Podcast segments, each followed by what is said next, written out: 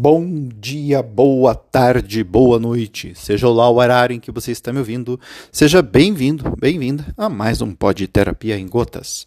Meu nome é Kim, estarei com vocês aqui nos próximos minutos falando a respeito de dúvidas, perguntas e temas que vocês me trazem nas redes sociais. Muito bem. Tema do dia é o famoso Fear of Missing Out, mais conhecido como FOMO. Uh, esse medo de estar perdendo algo né, tem se tornado uma constante na nossa cultura.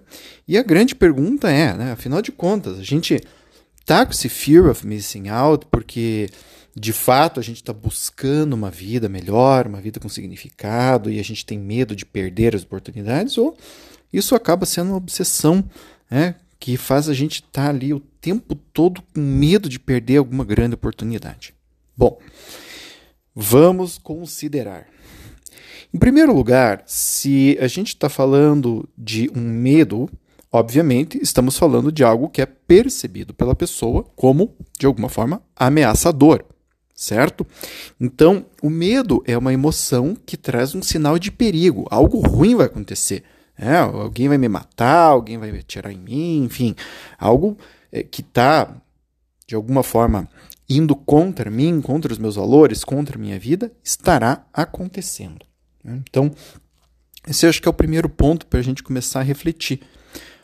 Quando temos medo? Temos medo quando percebemos uma situação que nos traz ameaça.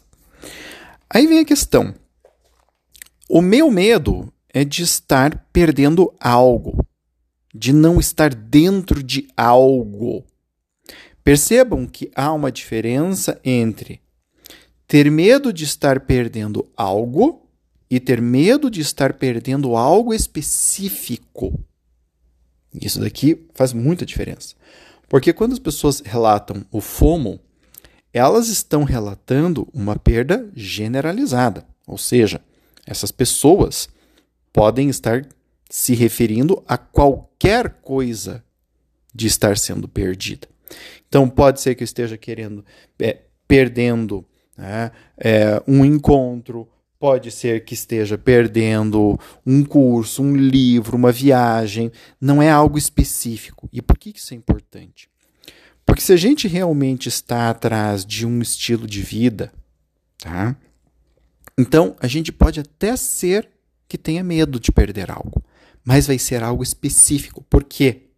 Porque se eu estou de fato numa busca honesta né, por um estilo de vida melhor e estou com medo de perder algo, eu sei o que é que eu tenho medo de perder. Por quê?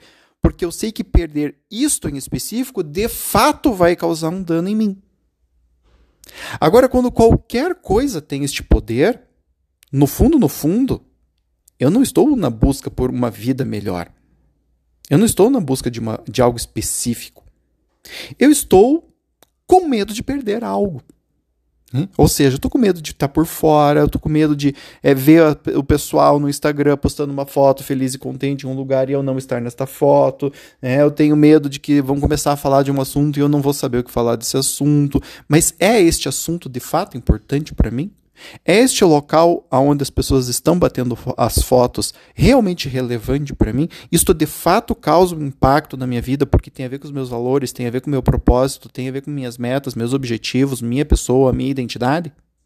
Ou isto é simplesmente um medo generalizado? O grande problema do fome é que ele é um medo generalizado. E é por isso que ele não é um medo saudável. Então, na verdade, o fear of missing out tem a ver com o quê? Com as nossas é, demandas né, sociais inespecíficas. A gente nem sabe direito por que está sentindo isso, mas diz que está. Então, o ponto para entendermos a, a questão que eu trouxe inicialmente é, é este. O medo de estarmos perdendo algo de forma generalizada é o que configura o FOMO, na verdade, como um medo que é inadequado, um medo patológico, vamos pensar assim. Na verdade, é uma obsessão contemporânea por nunca estar por fora. Ele não tem absolutamente nada a ver com algo concreto, com algo que a gente realmente quer. Ah, que, mas peraí, não é bem assim, porque né, eu quero trocentas coisas e daí eu fico com medo de não estar conseguindo todas elas. Bom, aí você reforça o meu argumento. Porque quem quer coisas demais, quem quer muitas coisas, será que tem prioridades? Será que de fato reconhece que não vai conseguir todas essas coisas e que vai ter prioridades e que umas ele vai conseguir primeiro, outras depois? Será que essa pessoa reflete sobre isso? Porque todo mundo que tem prioridade sabe o que é mais e o que é menos importante. E entre algo que é mais importante e algo que é menos importante, eu não tenho medo de perder o que é menos importante. Por quê? Porque eu sei que eu estou em busca do mais importante. Eu posso ficar chateado, mas isso não vai me causar medo. Ou seja, eu sei que isso não vai me causar um dano. Por quê? Porque eu estou em busca de algo que é mais importante. Ah, eu não fui para as férias lá é, na Europa, assim como todo mundo. Mas por quê? Porque eu estou guardando dinheiro para ter, por exemplo, a, a, minha aposentadoria, a minha liberdade financeira. Então eu estou sacrificando uma coisa em prol da outra. Eu não vou ficar com medo de ver as pessoas lá.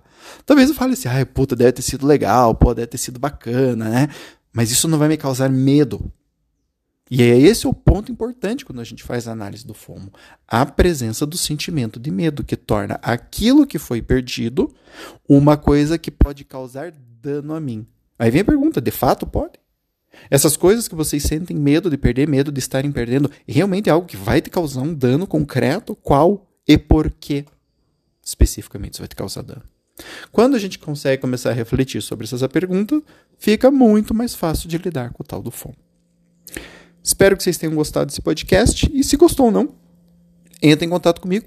Né? Você pode fazer isso lá pelas minhas redes sociais. E onde é que você acha minhas redes sociais? Lá no meu site, o www.aquineto.com.br. Lá você encontra minhas redes sociais, o link né, para o Twitter, Instagram, o, o Telegram, o Facebook e o Poxa, tem mais uma que agora me fugiu a cabeça. Para você ver que isso daqui não é gravado, às vezes eu esqueço e acontece isso. Lá no meu site você também vai poder encontrar o canal do YouTube, onde faço leitura de livros, psicologia, sociologia, filosofia e afins. E ainda de quebra você também vai poder conhecer o blog, onde tem um monte de conteúdo bacana, e os meus dois livros, o Psicoterapia em Gotas, Psicoterapia em Gotas, Dois Emoções da Flor da Pele. Caso goste, poderá adquiri-los comigo ou na Amazon, é, na versão eletrônica. Tá bem? Gente, um beijo grande no coração de todos vocês e até a próxima. Tchau, tchau.